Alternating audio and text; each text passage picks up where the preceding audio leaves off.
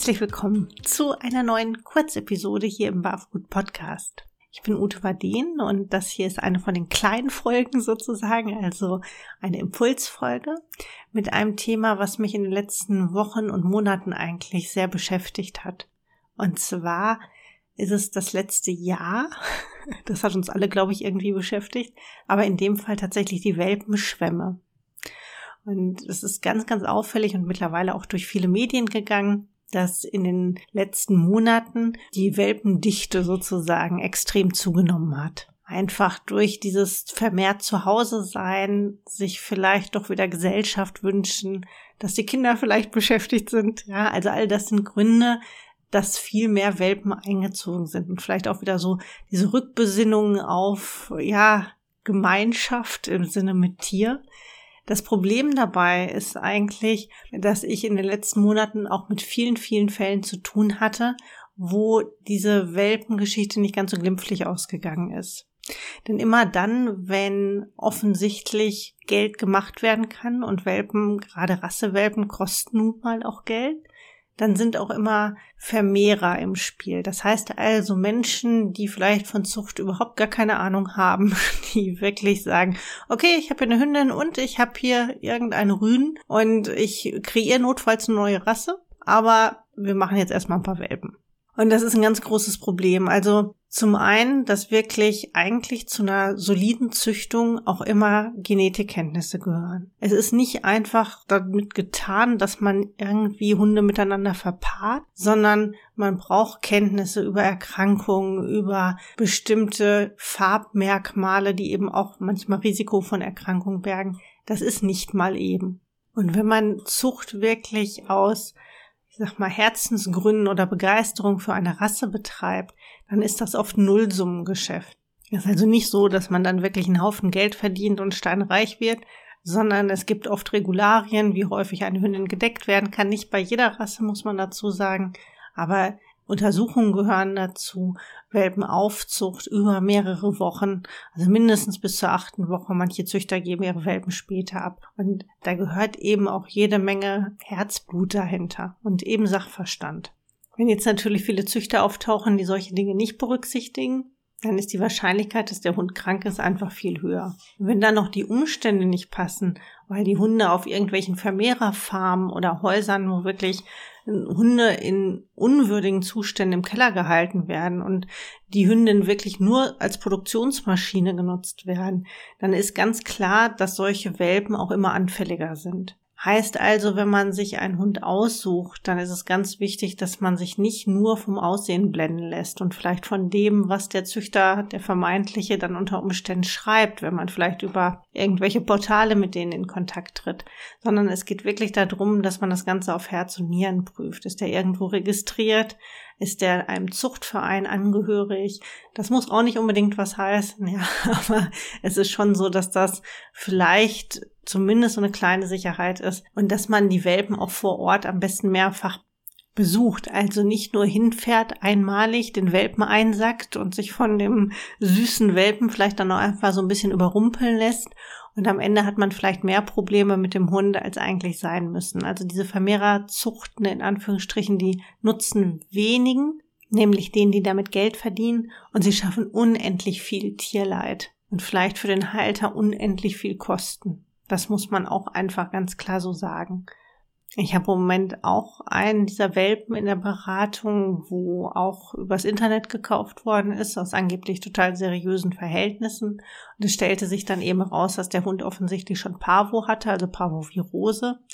Der hat äh, neurologische Erscheinungen, hat einen Herzfehler und er hat jetzt natürlich noch Giardien obendrauf. Und es ist die Frage, ob er das schafft, weil eben ähm, auch wirklich die Nahrung kaum drin bleibt und der Kot ist Dauerdurchfall. Das hat wirklich nichts mehr damit zu tun, dass es so der typische Giardienkot ist oder das Maldurchfall ist. Also das steht immer noch auf Messerschneide. Er ist ein Kämpfer, deswegen kann man nur hoffen, dass er es schafft. Aber da sind einfach die Grundvoraussetzungen ganz bescheiden. Und das wäre nicht passiert, wenn ja letztendlich das Ganze auch seriös abgewickelt worden wäre. Da kann man dem Käufer keinen Vorwurf machen. Beziehungsweise man kann immer nur sagen, informier dich, bevor du einen Hund kaufst. Wenn man aber jetzt noch nie einen Hund hatte, dann ist das was ja, womit man einfach auch noch nie zu tun hatte. Ja, wenn man einen Hund hatte und vielleicht auch einen Rassehund hatte, dann ist einem das relativ klar, wie man da vorgeht oder zumindest hat man eine Idee. Wenn das noch nie der Fall war, ist es schon deutlich schwieriger.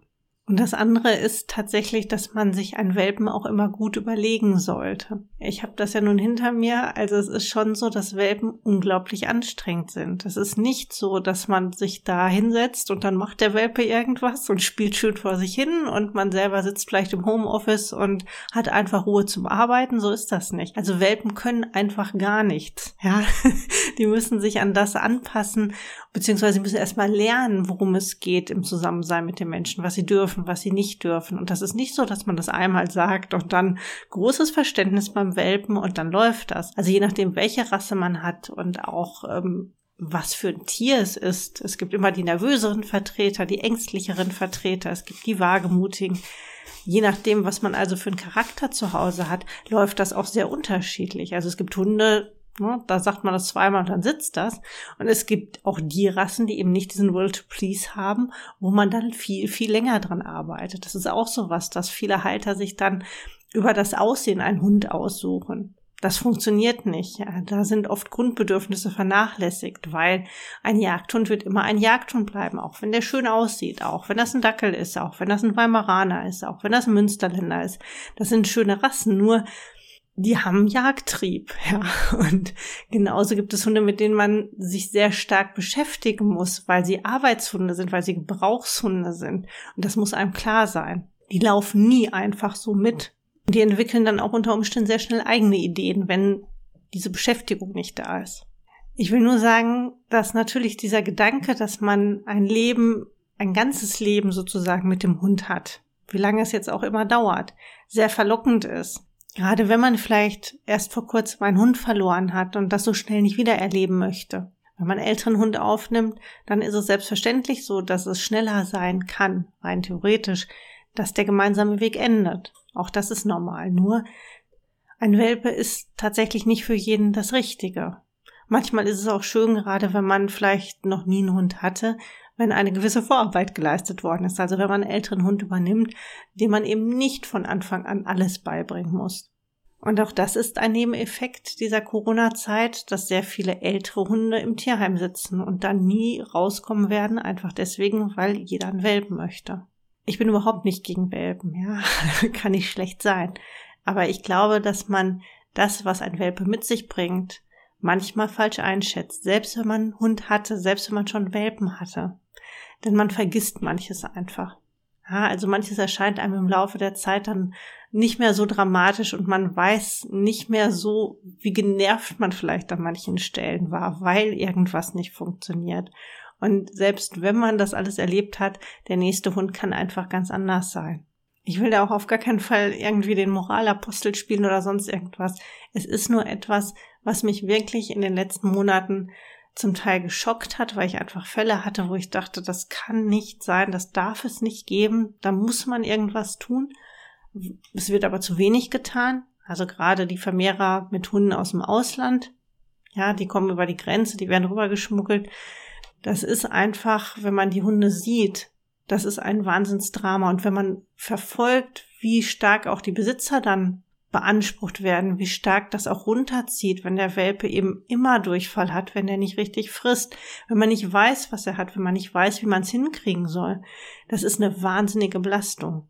Und deswegen, das nimmt einem auch selber mit, auch als Ernährungsberater. Also man leidet da tatsächlich auch ein Stück weit mit, weil das einfach so ein kleines Wesen ist, dem letztendlich was angetan wird. Ja, einfach weil jemand stumpf damit Geld verdienen möchte. Ein Welpe kann wirklich ganz wunderbar sein, aber man muss sich, bevor man ein Tier anschafft, eben auch immer fragen, passt das?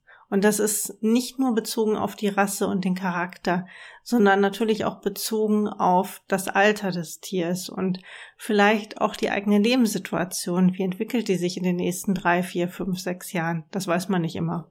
Aber grundsätzlich sollte man sich darüber im Klaren sein, dass ein Hund einem sehr weit begleitet. Also wenn man Welpen hat, dann werden es zehn, zwölf, 13 Jahre, 14 Jahre, 15 Jahre werden. Und das muss einem einfach total deutlich sein und bewusst sein, dass die Zeit da ist und dass man in der Zeit auch komplett für den Hund verantwortlich ist. In diesem Sinne, ich wünsche euch einen wunderschönen Tag mit euren Hunden, mit euren Welpen und wir hören uns beim nächsten Mal zu einer regulären Folge wieder. Bis dahin, tschüss.